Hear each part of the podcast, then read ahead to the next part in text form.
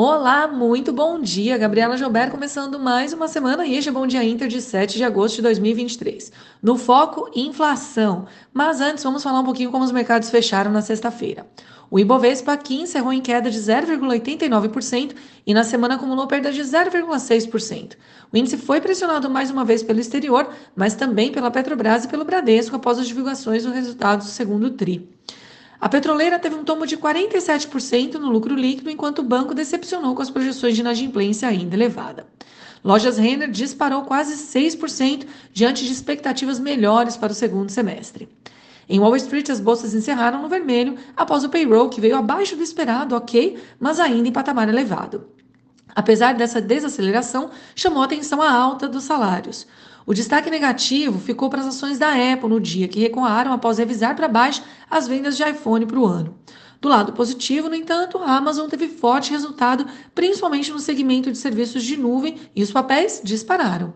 O dólar fechou o dia em queda de 0,5% e o índice DXY também. Na semana, a moeda norte-americana valorizou 3% frente ao real. Para hoje, na agenda doméstica, teremos o boletim Fox e o GPDI, enquanto lá fora a agenda está vazia.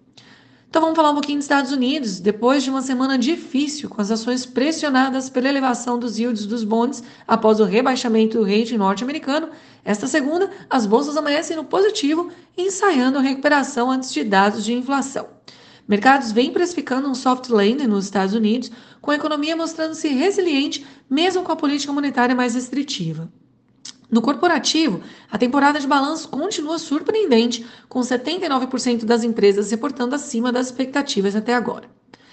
No entanto, neste fim de semana, a centenária fabricante de caminhões, Yellow Corp, entrou com um pedido de falência após as discussões com o sindicato, alavancagem por M&As e falta de confiança de clientes terem tornado os negócios da companhia insustentáveis.